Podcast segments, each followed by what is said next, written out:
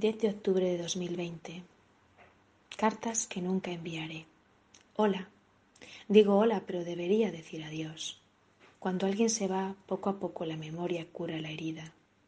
Quieras o no, si alguien te recuerda a esa persona preguntándote por ella o sacando en la conversación lugares comunes o momentos vividos, notas ese dolor en los huesos, ese que para buscar la explicación culpamos a la humedad, al invierno, a la vejez.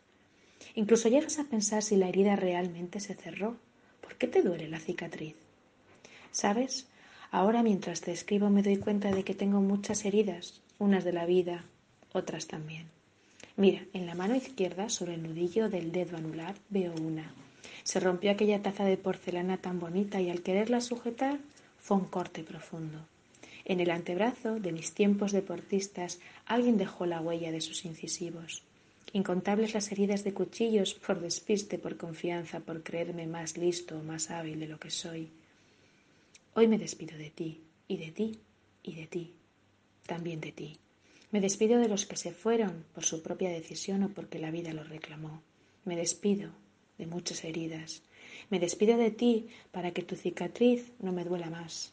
También de ti porque la zona donde estuvo la herida a veces se enrojece y me lleva a risas, a besos y abrazos que no volverán.